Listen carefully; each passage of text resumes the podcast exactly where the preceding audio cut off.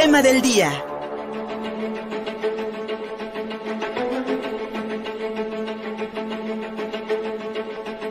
Anoche, tras ocho horas de debate, el Pleno de la Cámara de Diputados aprobó la minuta enviada por el Senado de la República que propone que las Fuerzas Armadas realicen tareas de seguridad pública federal hasta el 2028.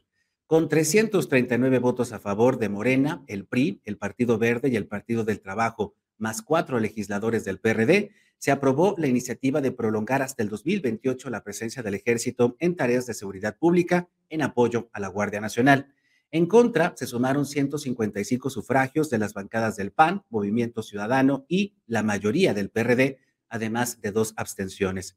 Entre los cambios aportados, aprobados por el Senado, también se aprobó en la Cámara de Diputados crear un fondo para fortalecer los cuerpos policíacos de estados y municipios, además de un informe semestral del Ejecutivo Federal al Congreso de la Unión sobre avances y desempeños.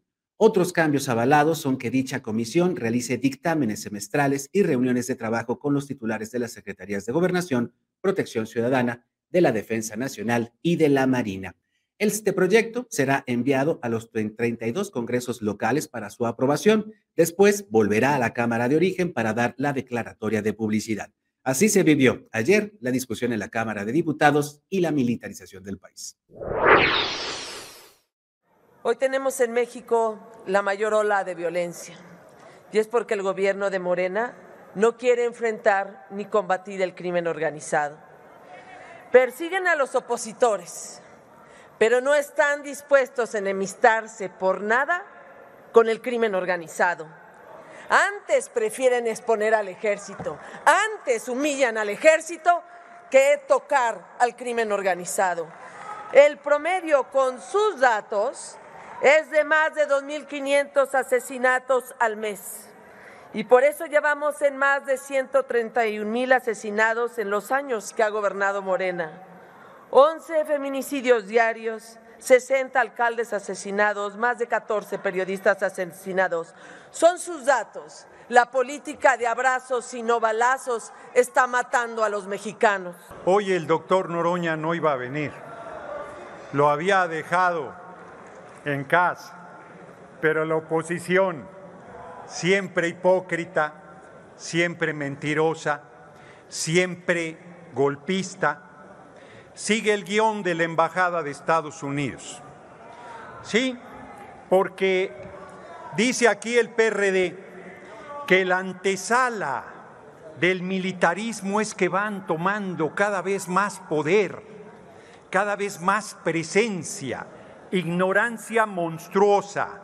Lean de historia, excompañeros y sepultureros del PRD. Cuando los militares llegan al poder, cuando los militares llegan al poder, es por un golpe de Estado. La bancada naranja refrenda su compromiso con la ciudadanía para no militarizar la seguridad pública ni militarizar al país. Por eso nos pronunciamos en contra en contra de este dictamen, al cual, a pesar de las modificaciones de la colegisladora, resulta contrario a los intereses de los ciudadanos y de la pacificación de nuestro país. Nuestra historia, la historia universal lo demuestra. Todos, absolutamente todos, los gobiernos totalitarios, dictatoriales y autodemocráticos se han servido de la militarización para someter al pueblo. La historia no miente. No hablemos del futuro, hablemos del pasado. La historia no miente.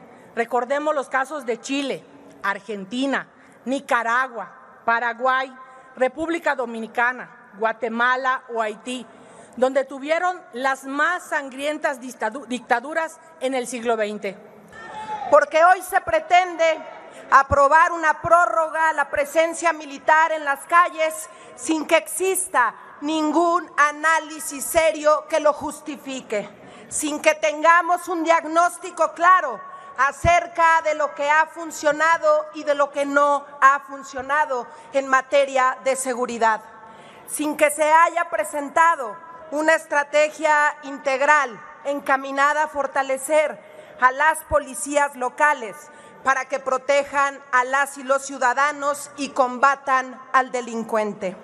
se emitieron 339 votos en pro, 155 en contra y dos abstenciones. Aprobado por mayoría calificada.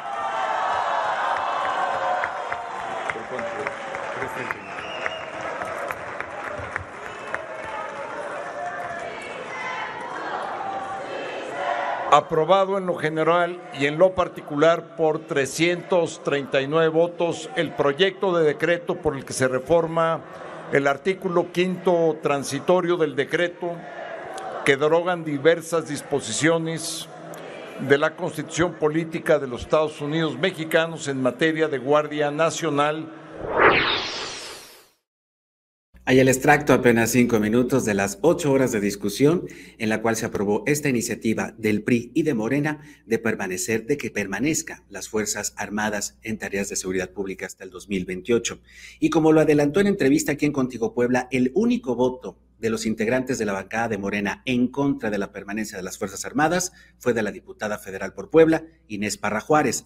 La representante del distrito de Ajalpan afirmó que es una terquedad proponer la militarización como solución a la inseguridad pública cuando no se detiene a los cabecillas del crimen organizado. El país, dijo, vive un estado de sitio.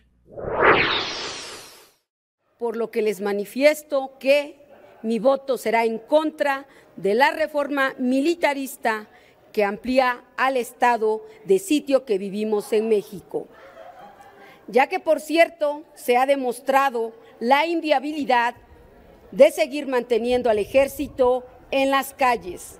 Los capos siguen haciendo de las suyas, corrompiendo ahora a los militares, siguen libres sin procesos judiciales y menos han sido detenidas las cabecillas del crimen organizado que tienen en vilo a la sociedad por su actitud abiertamente agresiva. Es una estrategia fallida seguir en la terquedad de la militarización de la seguridad pública en nuestro país.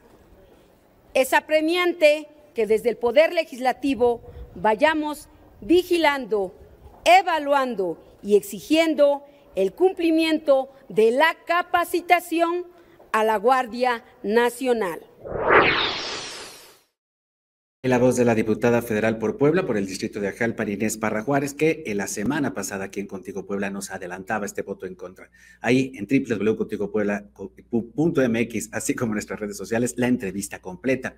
Y después del triunfo en la Cámara de Diputados de esta iniciativa presentada por el PRI y Morena para mantener el ejército en las calles, el secretario de Gobernación Federal, Adán Augusto López, afirmó que el acuerdo con los legisladores priistas va más allá de una reforma constitucional. Hay un maridaje un famosísimo primor entre estas dos fuerzas políticas, especialmente cuando Alejandro Moreno Alito presentó esta iniciativa para mantener al ejército hasta el 2028.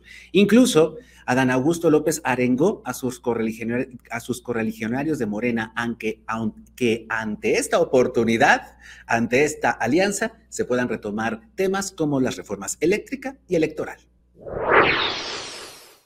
Bueno, nosotros al, gobierno lo que le corresponde hacer, que es construir eh, consensos y construir gobernabilidad, creo que ahora la circunstancia puede llevarnos en esa ruta y pueden eh, avanzarse en temas como la reforma eléctrica, la reforma electoral.